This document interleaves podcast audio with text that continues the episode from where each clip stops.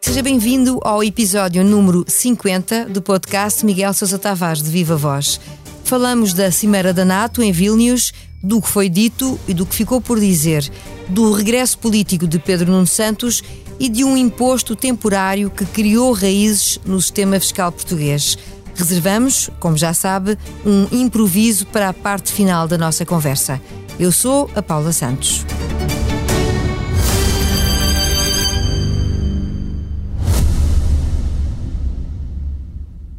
O Expresso faz 50 anos. Celebre connosco e torne-se assinante em expresso.pt.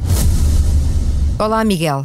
Olá, Paula. Neste podcast que acompanha a crónica semanal do Expresso, o último antes de uma pausa de quatro semanas, começamos pela Cimeira da NATO. Quer fazer a sua leitura das principais conclusões? Bom, a principal conclusão, eh, o mais importante foi, de imediato, foi a adesão da Suécia, porque havia objeção da, Hungria, da Turquia. A Turquia, na véspera, afastou a objeção à entrada da Suécia o que significa que houve concessões de ambas as partes. Do lado da Suécia, a concessão, eu acredito que terá sido dolorosa. A Suécia tem uma longa tradição de, de, de dar, dar exílio, dar acolhimento a, refugiados políticos de ditaduras. Os portugueses sabem isso muito bem no tempo do Estado Novo. Vários exilados políticos portugueses encontraram abrigo na Suécia. E o mesmo se passou com os curdos. Os curdos é talvez o povo mais injustiçado do mundo, é o maior povo sem, sem pátria, a maior nação sem pátria, estão dispersos por quatro países, grande parte deles na Turquia, onde são implacavelmente perseguidos por Erdogan, e a Suécia fez grandes concessões em relação aos turcos, passou a considerar o PKK como uma organização terrorista, praticamente, quando eles não o são. Isso era uma exigência de Erdogan. Erdogan chegou a a exigir que fossem reprimidas as manifestações dos curdos na Suécia. Essa foi a concessão da Suécia. A concessão da Turquia, eh, para deixar entrar a Suécia, o que é que a Turquia terá recebido em troca ainda não sabemos. Falava-se, Erdogan falou em apressar as negociações com a União Europeia, não sei se alguma coisa lhe foi prometida ou não. Isso foi a coisa mais notável. A segunda foi, de facto, praticamente eh, consumar a entrada da Ucrânia para, para a NATO, eh, saltou-se por cima do procedimento chamado MAP, que é um, é um procedimento prévio à adesão de qualquer membro de, à NATO, não é só um, um procedimento militar, mas também político, tem que ver com, com, com, com a organização política e económica do país, com condições que têm de ser preenchidas, eh, todos os 31 membros da NATO passaram por isso, eh, a Ucrânia foi dispensada para o futuro, viu também reforçadas garantias de defesa e teve um estatuto especial, chamemos-lhe assim, de pré-adesão à NATO, não conseguiu entrar como membro de pleno direito, e não conseguiu porque Joe Biden se opôs, porque se a NATO entrasse, automaticamente poderia acionar o artigo 5 que diz que quando um membro está em guerra a ser atacado, pode pedir o auxílio dos outros todos. Isso significaria imediatamente que uh, os membros da NATO teriam que enviar forças terrestres para a Ucrânia e, portanto, estariam ipso facto em guerra contra a Rússia. Ou seja, seria a Terceira Guerra Mundial. Ainda não chegámos a essa loucura, mas ficamos aquém disso. Isso seria saltar algumas etapas importantes, não é? Em seria a última momento etapa. de guerra. Eu acho que seria a, a etapa final antes de enfim, até custa dizê-lo, antes de um desfecho nuclear, porque, como eu digo também, adianto no meu texto, eh, a Rússia, a partir do momento em que fosse atacada e sentisse ameaçada, acionaria o mecanismo nuclear. Isso está dentro da doutrina nuclear da Rússia, como está dentro de todas as outras potências nucleares, o mesmo faria os Estados Unidos, o mesmo faria a França, o mesmo faria a Inglaterra, se, se os seus territórios fossem atacados, e o mesmo faria a Rússia. Putin já o disse, a linha vermelha para ele é o ataque à Rússia e a ameaça ao território russo. Bem, mas para já, felizmente, não há cenários desses em cima da mesa. O Miguel faz também referência no seu texto ao silêncio no encontro sobre a decisão dos Estados Unidos de enviar bombas de fragmentação para a Ucrânia. O tema não esteve nas conclusões dos trabalhos e, e basicamente não só ouviu falar dele na Lituânia, mas mereceu críticas de alguns aliados durante o fim de semana. Até que ponto esta decisão influencia o rumo da guerra, Miguel? Vamos ver. Uh, há uma promessa que, a meu ver, não vale nada, de que uh, a Ucrânia ut utilizará as bombas de fragmentação muito comedidamente. Eu não sei o que é que isto quer dizer, porque as, as cluster bomb, bombs são, são bombas que caem no solo, espalham-se largamente e têm uma característica, é isso que, que, faz com que 105 países tenham assinado uma convenção a proibi-las essa característica é que elas não são detonadas imediatamente, ficam espalhadas em pequenos fragmentos e eh, eh, causa mais mortes civis, o dobro de mortes civis do que causa de militares. E entre os civis são crianças, sobretudo, que quando vêm esses pequenos fragmentos tomam-nos por brinquedos, vão brincar com eles e morrem. E portanto esta é uma bomba especialmente criminosa, vai ser usada contra uh, as tropas russas, porque parece óbvio que a contraofensiva ucraniana está a falhar, apesar de todo o armamento utilizado uh, que o Ocidente lhe tem fornecido está a falhar, e esta é uma tentativa de utilizar uma bomba letal, mas que terá consequências sobre os civis e a longo prazo, manter-se ativa a longo prazo. Uh, houve um silêncio pesado em Vilnius, houve algumas críticas veladas eh, sobretudo da parte dos alemães e dos franceses, menos da parte dos ingleses, todos eles são, são signatários da Convenção contra as bombas de fragmentação, mas não passou disso e, e os Estados Unidos vão levar a sua avante. A argumentação uh, americana prende-se com o facto dos russos, teoricamente, já utilizarem esta arma e então os Estados Unidos consideram que não deve haver da parte da Ucrânia uh, não ter acesso, o mesmo tipo de acesso a este tipo de, de, no fundo, de técnicas de, de, guerra, não é? Acha que é um argumento válido? Paula, isso não é verdade. Não é verdade. Não é verdade, e se fosse verdade já teríamos uh, ouvido uh, essa denúncia feita muito antes. Ouvimos constantemente denúncias sobre atrocidades cometidas pelos russos. A Paula nunca escutou que os russos estivessem a usar bombas de fragmentação no, no, território da Ucrânia, no cenário de guerra. Até hoje nunca houve essa acusação. Só apareceu agora, a partir do momento em que os Estados Unidos forneceram essas armas à, Ucrânia. E hoje mesmo o porta-voz da Ucrânia, Dominic Peskov, uh, Dmitry Peskov, ele disse, ok, eles vão usar, nós também vamos passar a usar. Portanto, não utilizavam antes. Essa argumentação é falsa. Agora, em qualquer dos casos, independentemente desta, uh, destas bombas de fragmentação enviadas pelos Estados Unidos, há uma estratégia que também acabou de sair da Cimeira, que passa pelo reforço, mais uma vez, pelo reforço do apoio militar a Zelensky. Uh, o Miguel dizia que há uns tempos que a NATO, no fundo, já estava na Ucrânia e isto é mais um sinal de que isso acontece, não é? É, é mais um sinal. E, e, e as bombas de fragmentação, aliás, Biden disse vem responder à exaustão da capacidade de fornecer mais munições à Ucrânia. Ou seja, isto parece uma coisa inverosímil, mas é verdade.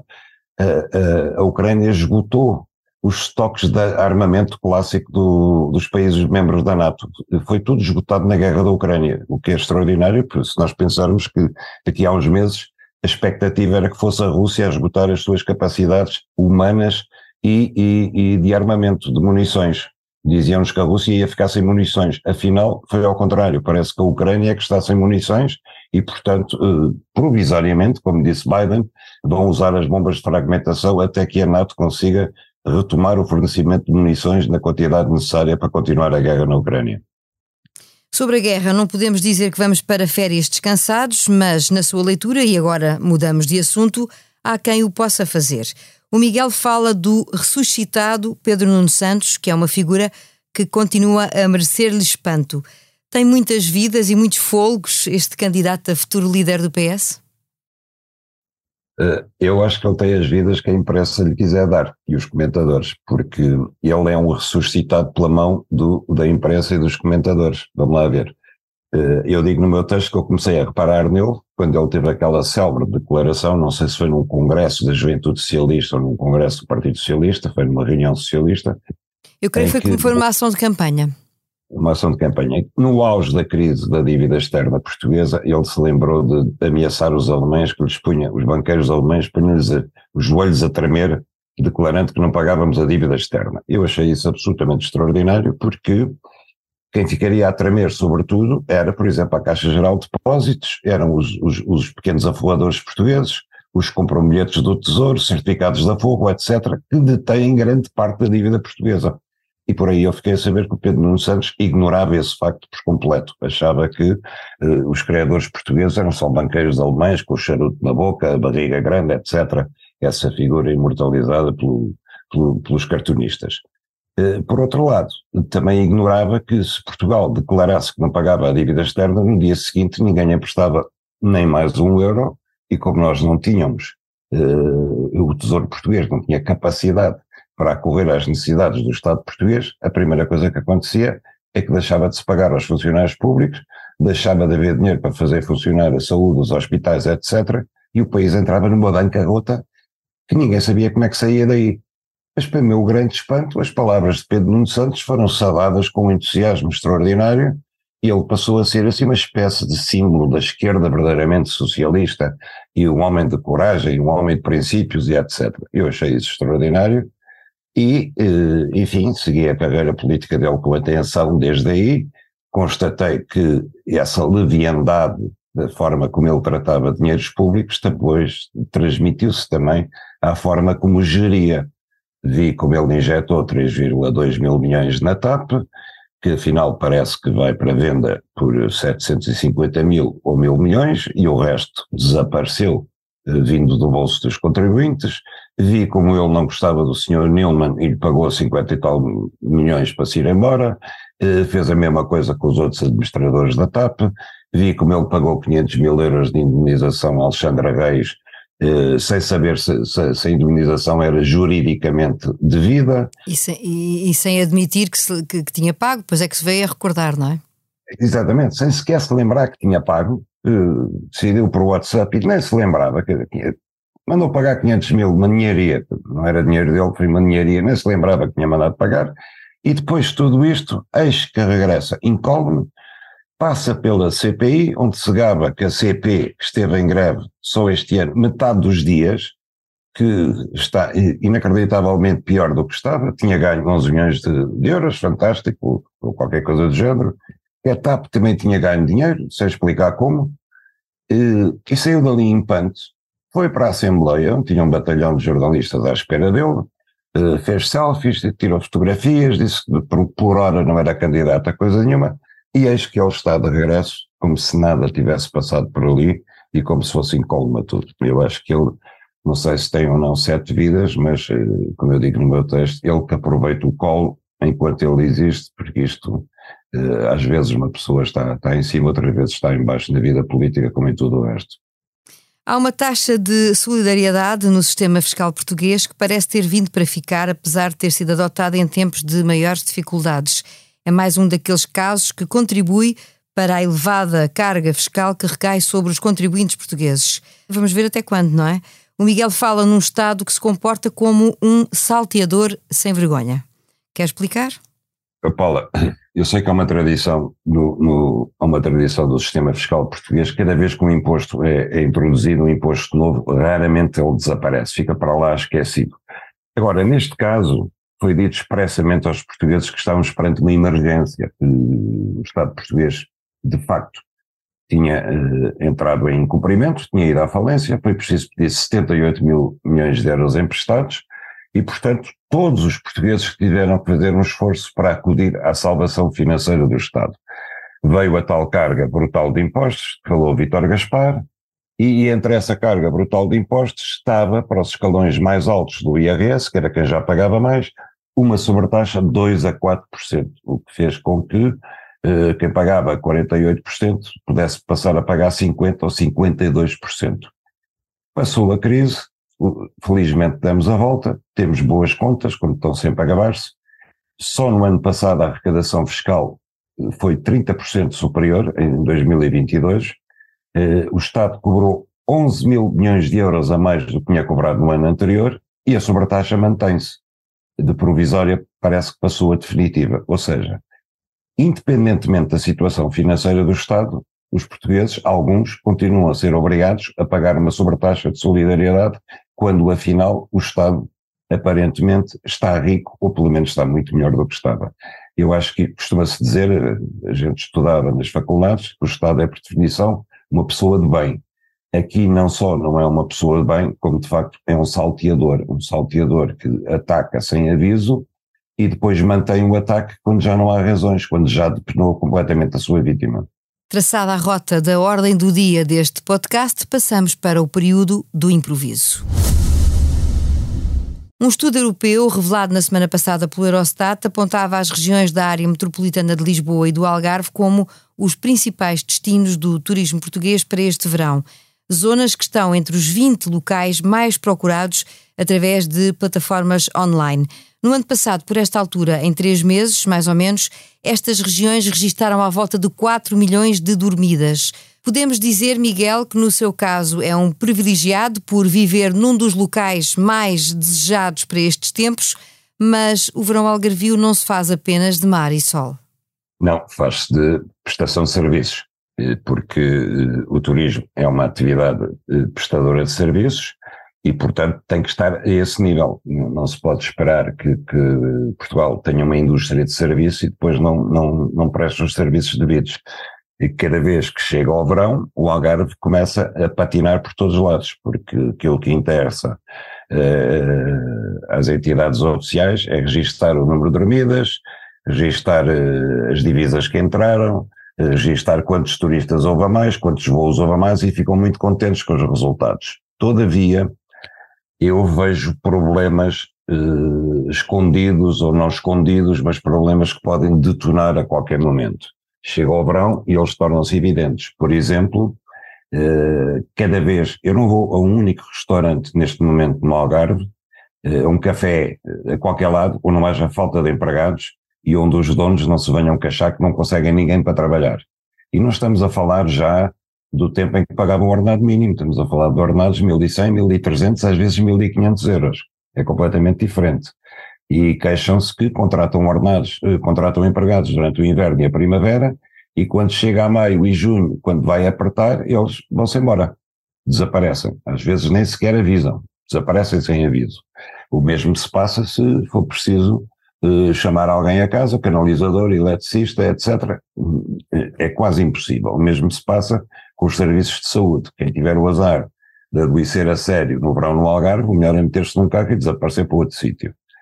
Depois, eh, ainda hoje constatei isso, quer dizer, eh, quer-se ir à praia, eh, as praias estão cheias, é difícil de chegar lá com o carro, consegue-se estacionar não perturbando o trânsito, mas a GNR aproveita a oportunidade para multar e até bloquear as rodas de toda a gente, tornando quase inviável chegar à praia para muita gente. Quer dizer, é uma coisa que não faz sentido. Quer dizer, uh, acho que as autoridades devem ser compreensivas e perceber que as pessoas estão aqui para ir à praia, não é para uh, serem multadas se não estão a impedir a passagem do trânsito. Quer dizer, tem que ter alguma espécie de bom senso nisso. Finalmente, e mais grave, ano passado, quando terminou o verão, logo a seguir a acabar o verão, começaram os cortes de água uh, sazonais e eu achei estranho, mas pensei, bom, se calhar esgotaram água durante o verão, a Ministra da Agricultura tinha dito que havia água para o verão, agora acabou o verão, começam os cortes de água. Agora já começaram os cortes de água. Esta semana aqui no, onde eu estou, foi domingo, foi eh, segunda-feira durante umas horas, eh, foi ontem muito pouca água e foi hoje durante todo o dia, ainda dura. Eu a explicação oficial são sempre rupturas de água. Eu acho muita coincidência, tanta ruptura de água e durante tanto tempo. O, uh, e a incapacidade de resolver tantas rupturas de água durante. Esta última já vai mais de 20 horas. Eu espero que isto não seja de facto racionamentos de água disfarçados de rupturas de água. Mas aquilo que eu vejo como perigoso é que os estrangeiros não têm esta compreensão, não estão habituados a isto. E basta que saia um artigo no Daily Mail, eh, que saia um artigo no jornal alemão a dizer atenção, no Algarve não há serviço, não há empregados nos restaurantes e cortam a água várias vezes, e o turismo do Algarve vai atravessar uma séria crise, porque é muito fácil uh, estar próspero, mas também é muito fácil mandar abaixo uma indústria que depende dos serviços se os serviços não funcionarem. Acaso para perguntar, ainda haverá mundo daqui a um mês? O título da crónica desta semana no Expresso encaixa nesta despedida de um episódio que terá novos capítulos durante o mês de agosto. Não perca de vista a atualidade, ao sabor de uns dias de descanso, se possível. A sonoplastia deste episódio esteve a cargo do João Martins. Já sabe, a opinião à sexta-feira.